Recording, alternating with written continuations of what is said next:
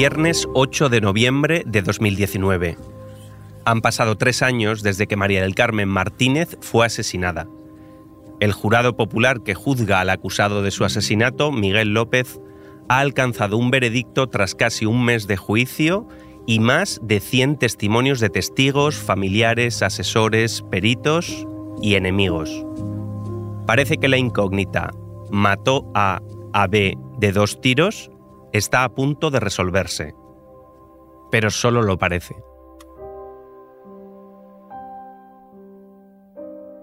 A las 10 de la noche, la magistrada Francisca Bru, que ha recibido ya el veredicto, convoca a las partes. El acta que me ha sido entregada adolece de, de la sucinta explicación de las razones por las que han declarado probados o rechazados determinados aspectos del objeto del veredicto. No había veredicto aún porque la magistrada devolvió el acta al jurado, y ni la Fiscalía ni la acusación lo recibieron bien. Perdone, no, veo yo que, haya ninguna causa en el artículo 63 Ninguno. Eh, de, la, devolución al jurado que, hace la señora magistrada. De ninguna manera. No, voy a entrar en discusión con usted. Señoría, ya, ya ha costado, ya ha costado. Esto es increíble. No, mire, yo tengo una sentencia del Tribunal Supremo de prueba indiciaria condenatoria. Sí, pero... Eh, y los jurados tienen que explicar... Pero, ¿qué faltaba en ese acta? ¿Por qué la devolvía? Y sobre todo, ¿qué decía? ¿Decía que Miguel era culpable o inocente?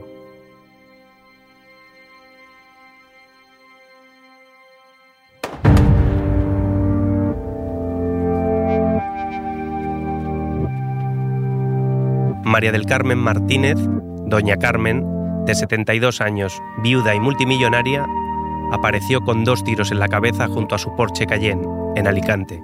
El cuerpo de la víctima se encontraba fuera del vehículo y sus pertenencias intactas en el interior. Además, los agentes no han localizado hasta el momento el arma de fuego utilizada en el crimen. Soy Braulio García Jaén, periodista del país, y aunque me gustaría decir otra cosa, ni siquiera recuerdo qué hice ese día de 2016.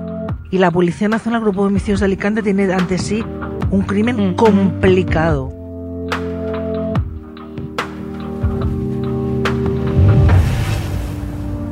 El enemigo. El crimen de la vida de la CAM. Episodio 4. El silencio. Lo que ocurrió en esa audiencia del 8 de noviembre de 2019 se ha contado de muchas formas. Bueno, en realidad solo de dos, como los bandos de la familia Sala o como las hipótesis sobre la muerte de Mari Carmen. Lo que hizo la magistrada ese día fue un escándalo judicial o todo lo contrario, una demostración de las garantías judiciales. Iremos paso a paso. Para empezar, que un magistrado devuelva un acta con el veredicto del jurado no tiene nada de excepcional. Ha ocurrido muchas veces antes y está contemplado en la ley. Les tengo que explicar las causas que justifican la, devolución. El, defecto que, que adolecen es que no identifican las pruebas directas por las que han llegado a esa conclusión. No basta con decir creemos que ha pasado esto, sino que tienen que decir creemos que ha pasado esto porque mm, en atención al testimonio de esta persona o en atención al testimonio de esta otra tienen que dar una breve explicación de por qué han optado por esa pericial y no por otras. Y ese es el motivo por el que les tengo que devolver el acta para que suplan esa fundamentación. Irán ya a descansar y reanudan mañana y, y cuando la tengan preparada, pues me vuelven a convocar. En España no basta con que los jurados digan culpable o inocente, como estamos acostumbrados a ver en las películas de juicios norteamericanas. Tampoco es necesario que estén todos de acuerdo. Antes de tomar esa decisión final, los jurados deben votar los hechos, cuáles consideran probados y cuáles no. Preguntas como estas. ¿Consideran probado que Miguel López le dio las llaves del coche a su suegra? ¿Consideran probado que Mari Carmen murió de un shock hipovolémico consecuencia de los disparos? Son solo dos ejemplos de las doce que tuvieron que votar. Si el hecho es desfavorable para el acusado, se necesita que siete de los nueve jurados lo consideren probado. Si el hecho es favorable al acusado, basta con que lo consideren probado cinco de los nueve. Y esas mayorías se repiten justo después, cuando votan si culpable o inocente. Una decisión que debe ir acompañada de una argumentación. Consideramos que el jefe policial dice la verdad porque está probado que... Es decir, motivar la decisión.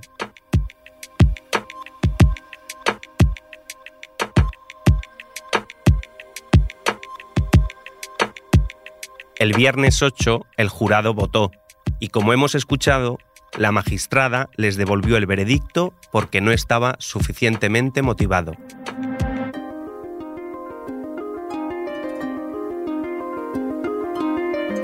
Sobre lo que decía ese primer acta he pasado años siendo escéptico. Al día siguiente de esa devolución, el sábado, el diario El Mundo publicó que el jurado había declarado culpable a Miguel. Solo 11 personas habían tenido acceso a ese documento. Los jurados, la magistrada y el secretario judicial. Y era imposible, completamente imposible, que los medios hubieran visto el documento. Los miembros del jurado han encontrado a Miguel López culpable del asesinato de su suegra en diciembre de 2016. Nos están diciendo que de momento el- el- no tenemos e- ese veredicto, creíamos que ya teníamos confirmación de veredicto, pero nos están matizando que todavía no conocemos el veredicto. Les decíamos que era una última hora porque era algo que esperábamos conocer eh, en estos instantes. Cuando mi compañera Bárbara Ayuso se sumó a la investigación, esta fue una de nuestras primeras obsesiones, descubrir si mi pálpito era cierto o no. Porque yo, y así lo publiqué, creí que ese primer veredicto había sido de inocencia, basándome en lo que decía la magistrada. Acceder al primer acta era imposible. Solo teníamos lo que ella les dijo a los jurados. Así que repasamos montones de veces, palabra por palabra, esos siete minutos de la sesión del viernes. Por ejemplo, la- la- se realizó una prueba de parafina y ustedes, ustedes tendrán que justificar por qué no le dan valor alguno. Bárbara y yo tuvimos muchas discusiones sobre lo que había querido decir la magistrada. A veces mi compañera las grabó. ¿Qué es más difícil? ¿Que la juez exprese fatal o que cuatro personas cambien de idea? Eso es un falso dilema. Sí, es un falso dilema ¿Por del libro. Sí, el veredicto es inocente. No, ahora olvídate de eso, estamos vale, en la el- parafina. vale, sí. Es que es ahí donde yo creo que sí. En si tú dices, si tú dices En absoluto. que es culpable, O sea, estás había muchas desestimando cosas una que, prueba. que no se han citado. Pero al final, como tantas cosas en este caso, dejaron de valer las especulaciones, las interpretaciones de lo dicho, los dobles sentidos. El 30 de enero, Bárbara me mandó este audio. Hola, Braulio. Buenos días. Eh, estoy por el periódico. Creo que hoy tú no estabas. Pero bueno, tengo noticias. Te voy a contar. He estado una hora hablando con... Y la noticia es que el veredicto era culpable. Eh, luego, si tienes un rato, hablamos por teléfono y te cuento con más detalle. Pero sí, me lo ha confirmado.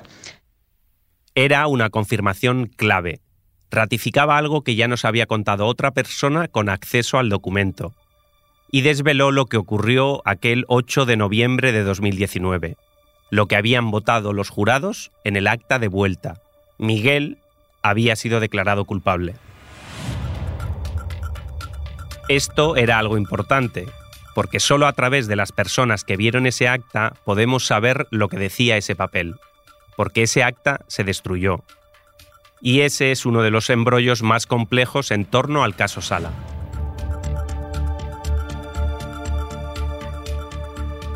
Si el lío familiar y empresarial de los Sala resulta complejo de desentrañar, lo que sucedió a continuación de ese acta lo es mucho más. Después de que la magistrada se lo devolviera, el jurado preguntó cómo debían subsanar la falta de motivación. La primera pregunta que me ha hecho se la ha resuelto. ¿Vale? Sí, sí, sí. Además, estamos, no sabemos ¿Cómo hacerlo? lo- dónde han fallado. Vale. Los jurados lo entendieron, pero tanto fiscalía como acusación no.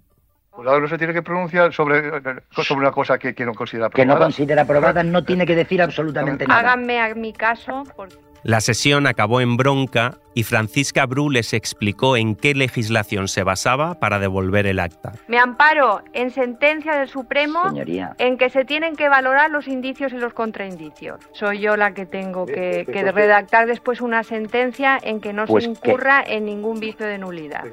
Y pronunció una frase que la perseguiría durante años. Esta acta es mía Cuando acabó esta sesión tan bronca, Fiscalía y acusación dejaron formulada su protesta considerando que la devolución no estaba justificada. Pero hubo algo que no hicieron, no pidieron ver el acta. Y legalmente podían haberlo hecho, podían haber visto lo que decía ese primer veredicto.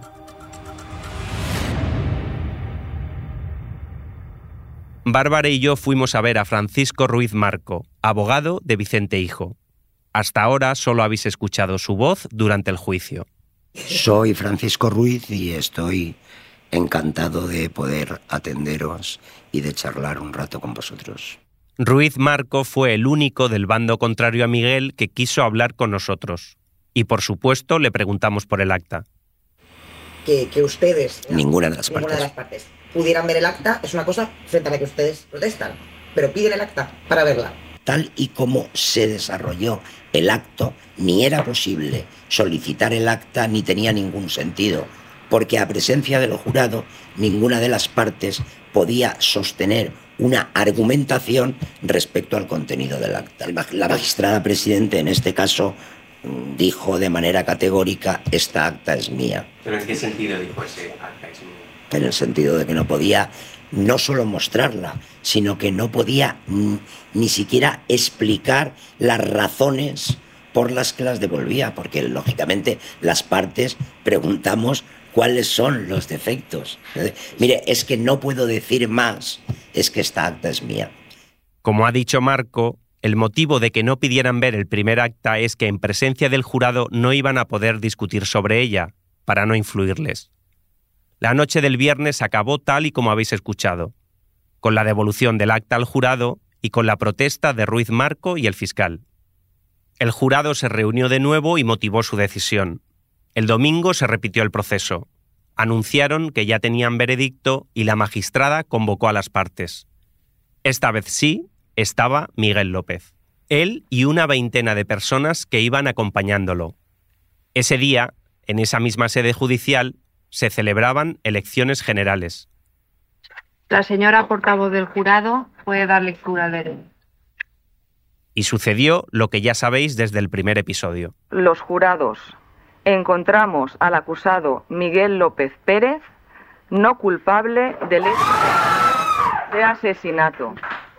Ese domingo fue el único día que Miguel, en estos casi siete años, se fue a dormir pensando que todo había acabado, que era inocente. Porque el lunes por la mañana ocurrió algo que cambiaría el caso Sala hasta convertirlo en el rompecabezas judicial que es todavía hoy. El acta se pidió a la mañana siguiente. Se pidió formalmente, la pedí yo. Y después la pidió el, el señor fiscal. No. El señor fiscal, como dice Marco, solicitó tres semanas después ver el primer acta, el que había sido devuelta. Y me encuentro con que eh, eh, cuando me dan la sentencia hay un acta completamente nueva. Lo que se terminó diciendo fue que el acta había sido destruida con las servilletas de papel que se dejó el jurado sobre la mesa. Se llegaron a decir barbaridades, como barbaridades para mí, como que el acta era eh, un borrador, que es un papel que quedó ahí sobre la mesa y que, bueno, que además había mucha prisa en recoger todo porque había elecciones y, bueno, pues, oye, el acta... ¿Pero quién dijo que era un borrador el acta? Lo- Yo creo que lo dijo algún catedrático, creo. Jimeno Sendra, que es el redactor de la del jurado. Me suena. La Fiscalía y la acusación particular recurrieron ante el Tribunal Superior de Justicia de la Comunidad Valenciana alegando indefensión y parcialidad de la magistrada y pidieron que se repitiera el juicio. Se apoyaron en esos argumentos que ya hemos escuchado a Ruiz Marco, que la magistrada tenía que haber convocado a las partes sin la presencia de los jurados para poder ver el acta y poder comprobar si procedía o no su devolución. Y después haber celebrado otro acto distinto ya con el jurado presente. y añadieron una segunda razón. Y la segunda es lo de que el acta se tiene que conservar, que el acta no se puede romper. Una decisión de un jurado, después de 28 o 30 horas de deliberación, se plasme en un documento y se devuelva porque el documento no es correcto conforme a la ley, que eso se destruya. No, no, es que me cuesta, de verdad que no, no, no estoy haciendo un discurso de parte. ¿eh? ¿Cuál es la finalidad de la destrucción? Da, Vamos a ver, eh, en- no hay ningún caso. Pero sí que se había destruido en otros casos. No, sí, no, pero vamos a ver. No hay ningún caso donde el contenido de el acta y la devolución del acta haya sido controvertido que el acta no se conserve. No hay ningún caso. En cambio, actas conservadas hay decenas. Si os dais cuenta, Ruiz Marco empieza diciendo que no hay ningún caso en el que se destruyeran las actas, pero matiza cuando le recordamos que sí los ha habido. Tras ponerle algún ejemplo, introduce una variable. No hay casos en los que se haya destruido el acta cuando ésta era controvertida. El Tribunal Valenciano respondió a la apelación de Marco y del fiscal de la siguiente manera. Leo.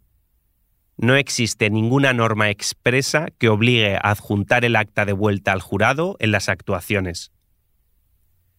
El tribunal reconoce que la jueza podría haber celebrado el acta de devolución en dos audiencias, pero también que tanto fiscalía como acusación particular podían haber pedido el acta o conocer el resultado de las votaciones. Y no lo hicieron. Por tanto, el tribunal le daba la razón a la jueza y confirmaba la absolución de Miguel.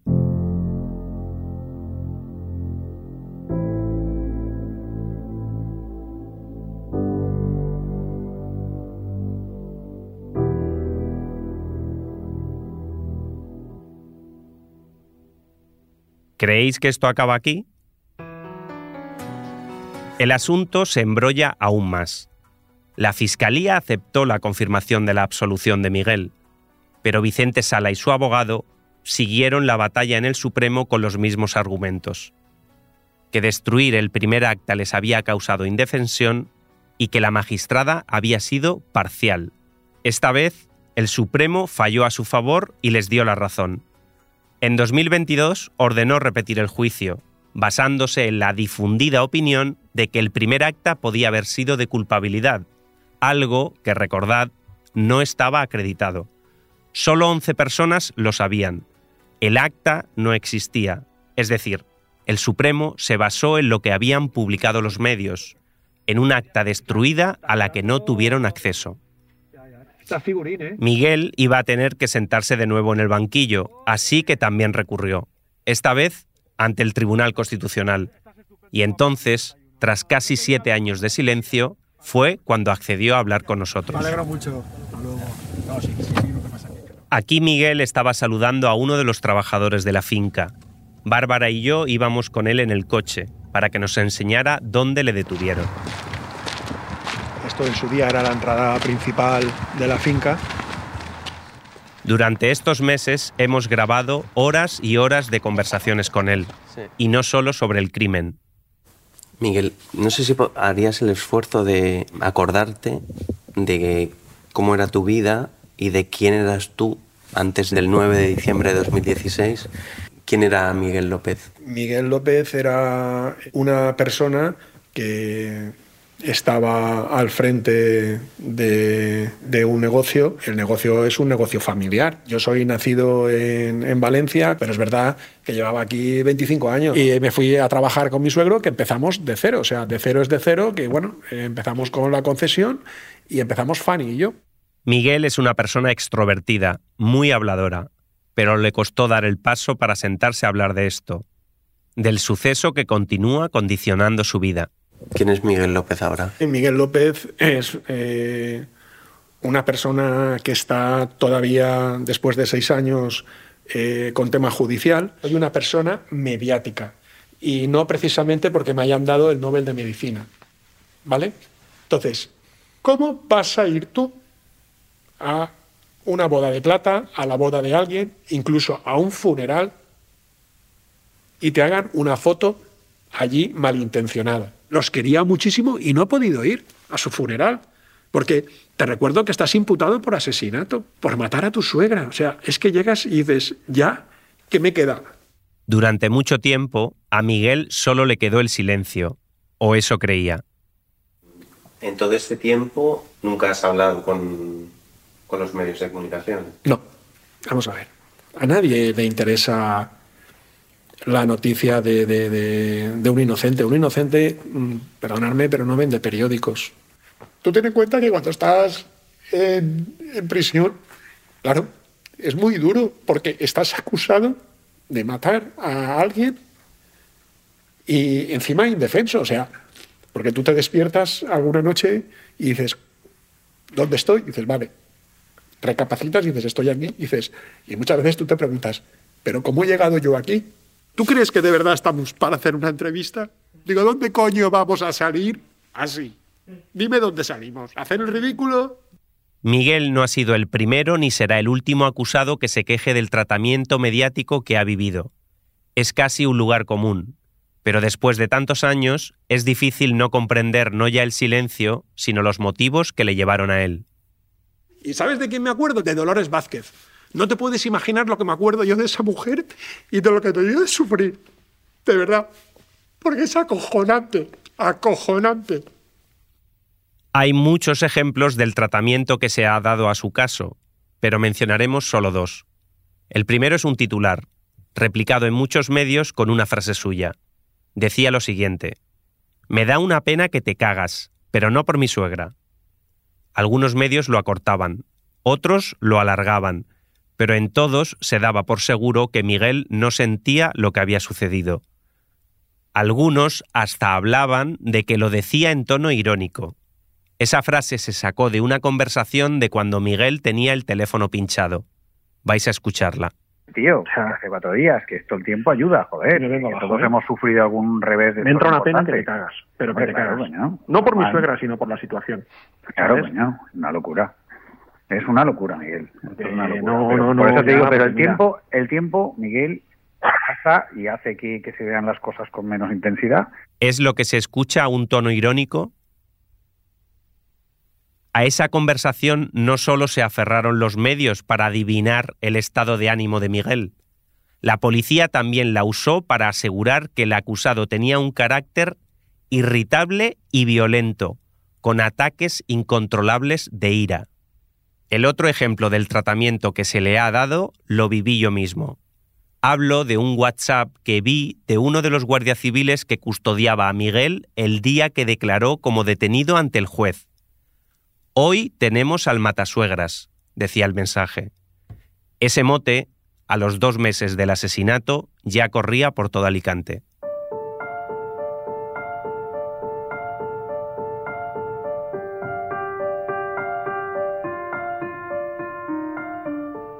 Comprensible o no, el principal defecto del silencio es que se puede rellenar con cualquier cosa. Es un cheque en blanco, y Miguel no es el único que ha pasado estos años en silencio. Mi madre tuvo un cáncer y yo creo que se salvó gracias a mí, porque le buscó los mejores especialistas de España para intervenirla, cosa que mi hermano se empeñó en operarla aquí. Y Miguel dijo, no, aquí tienes estos tres, los mejores que me han dicho. Y dice, yo de ti me iba, porque tenía posibilidades para pagarse. Esta es Mar, una de las hermanas. También pasamos horas hablando con ella y con su marido Abacuc. Aquí lo hemos hablado muchas veces, no es un tema de ni odio ni no odio, simplemente no sabemos quién es Vicente y por qué este odio que nos tiene a todos. Porque no es a Miguel, es a todos. Y deseo que Dios pues, lo ilumine y un día se dé cuenta de, de su error. Sé ahora quién es Vicente Sala porque no lo veo hace seis años. No sé quién es. Pero sí que sé quién era entonces. Y no entiendo que hiciera todo lo que hizo. No me, no me, no me entra en la cabeza. Estamos todos muy tocados. Cuando sale en la prensa, ¿no? Sale como muy crecido. Y yo digo, estamos todos hechos una mierda y no. Coño, pues sentimos mucho haber perdido a alguien de la familia como Vicente. Nosotros no lo hemos pirado. Él se alejó. Le preguntamos a Mar cuándo fue la última vez que habló con su hermano. ¿Fue el día del crimen?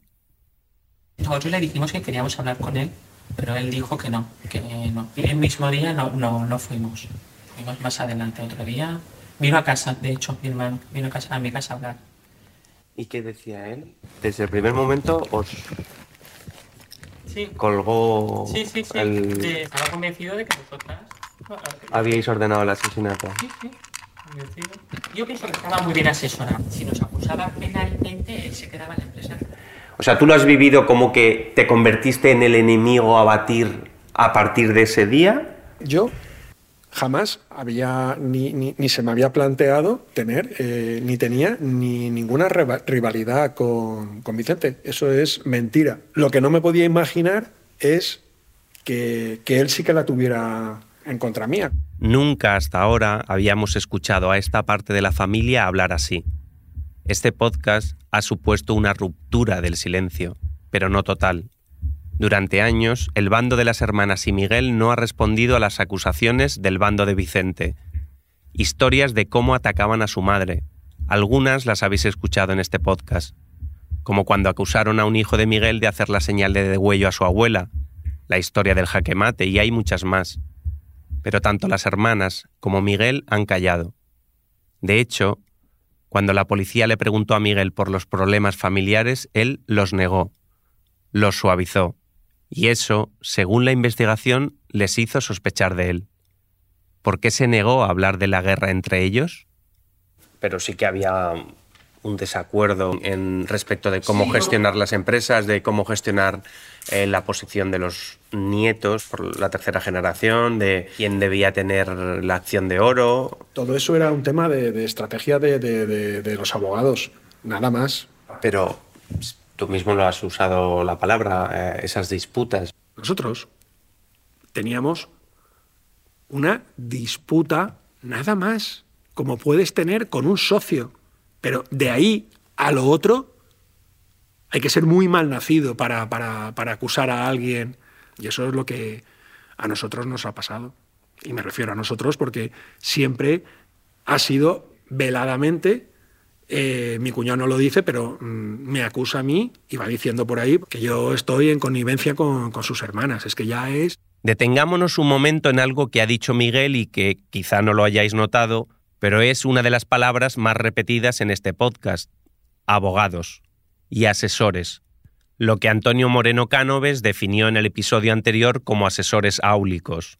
En esta historia plagada de personajes, de conflictos, de amigos y enemigos, no importaba de qué hilo tiráramos, al final siempre acababan apareciendo como una presencia capaz de dos cosas a priori incompatibles, ser invisibles y estar a plena vista al mismo tiempo. Y lo repito y lo repetiré, Sí, lo que esto usted- no ha sido un conflicto de socios, ha sido un conflicto de abogados. Es probable que no recordéis esta voz. Es Ana Martínez Caro. Hablamos de ella en el primer episodio. No militaba en ningún bando, conoció de primera mano lo que ocurría en la familia, pero jamás ha bajado al barro y siempre ha preferido ceñirse a los hechos. Un ejemplo, cuando los jurados le preguntaron por una de las grandes incógnitas del caso. Le preguntan, con la muerte de Mari Carmen, ¿quién de las partes salía ganando más, según usted? Uf, qué pregunta. Pues a ver, desde el punto de vista económico hay un heredero universal. Se refiere a Vicente, alguien que ya no comparte ni techo ni empresa con Miguel, pero como él, también ha roto su silencio. Nunca había hablado con los medios hasta que el verano pasado concedió una entrevista al diario Información de Alicante.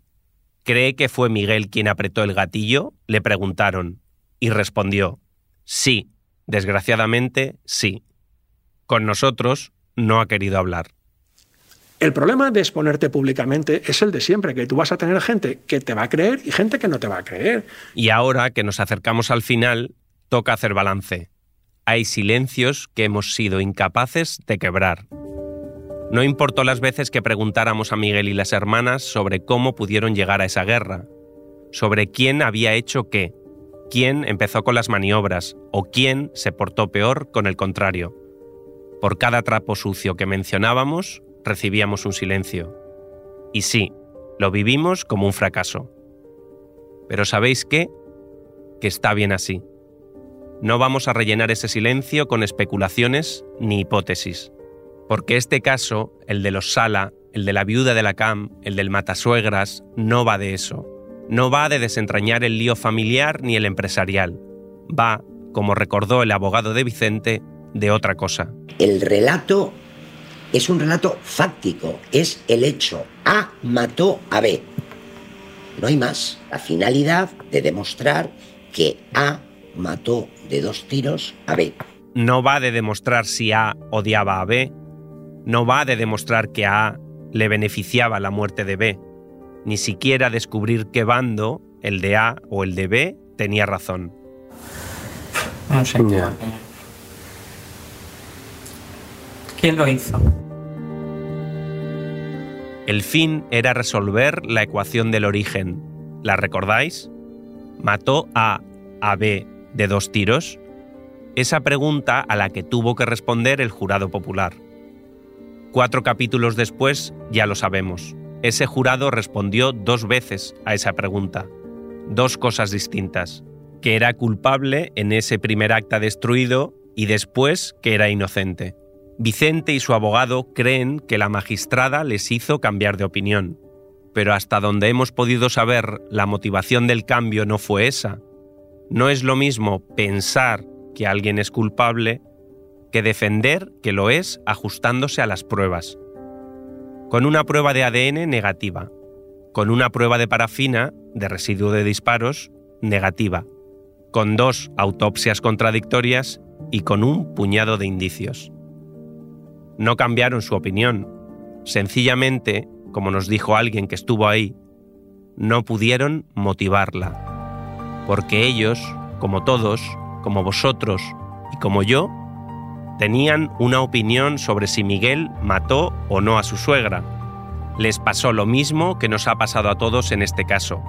Nos cae mejor un bando o el otro, nos resulta sospechoso tal o cual movimiento, nos escama tanto silencio. Pero la diferencia es que el público no tiene que motivar su opinión. No pasa nada si rellenan los silencios con hipótesis, porque no son jurado popular, y sobre sus hombros no recae la responsabilidad de mandar a alguien a prisión.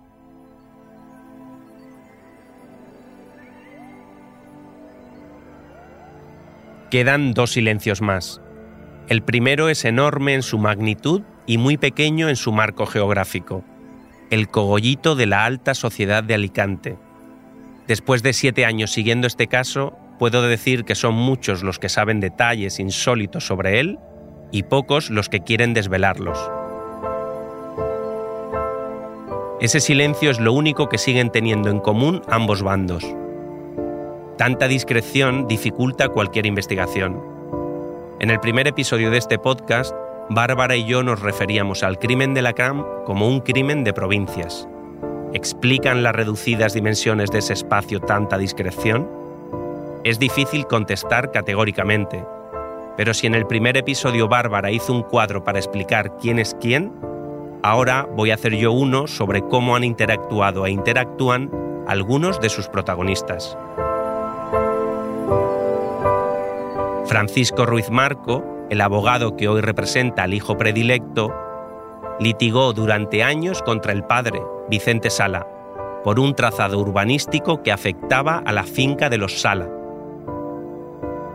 Antonio Moreno Cánoves, que hoy prefiere ser imparcial, defendió entonces a Vicente Sala padre. Moreno Cánoves y Ruiz Marco, enfrentados en aquel proceso, habían compartido despacho años antes. Hoy, Ruiz Marco tiene su propio despacho. Está enfrente del de Luis Corno, el primer abogado de Vicente Sala Hijo en este caso, y ambos están a una manzana de la comisaría provincial, la sede de la misma policía a la que Corno y otros dos asesores amigos de Vicente llevaron el informe con el presunto móvil apuntando a Miguel. Y hay un último silencio el que rodea todo lo relacionado con el Hotel Castilla, cuyo director, por cierto, es socio en otra empresa de un ex vicepresidente de la Caja de Ahorros del Mediterráneo que presidió Vicente Sala Padre. Ese Hotel Castilla, ¿Os acordáis de aquel huésped sospechoso del que la dirección del hotel alertó a la policía? Aquel que la policía descartó porque la única línea de investigación era Miguel López. De ese lugar, de ese huésped y de esa otra línea de investigación no ha querido hablar nadie. Ni siquiera todas las veces que lo hemos intentado mientras se emitían los anteriores episodios de este podcast. Ni la policía, ni la fiscalía, ni Vicente Sala, ni Ruiz Marco. Nadie. Y la gran pregunta sigue sin respuesta. ¿Quién mató a Doña Carmen?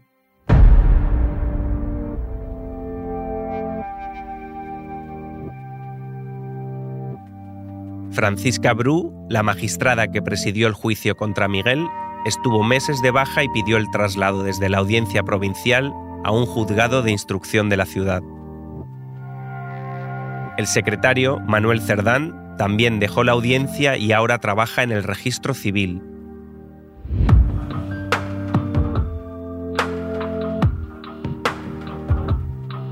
José Luis Fajardo, el jefe de la investigación, ya no dirige la unidad de delitos violentos de Alicante.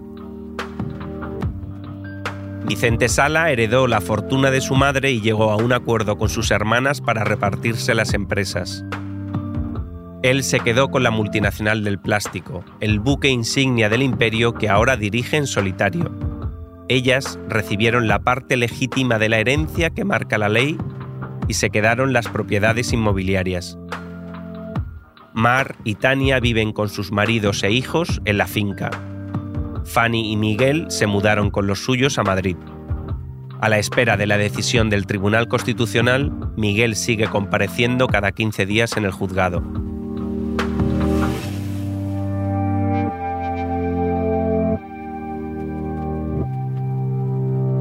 El enemigo es un podcast del País Audio.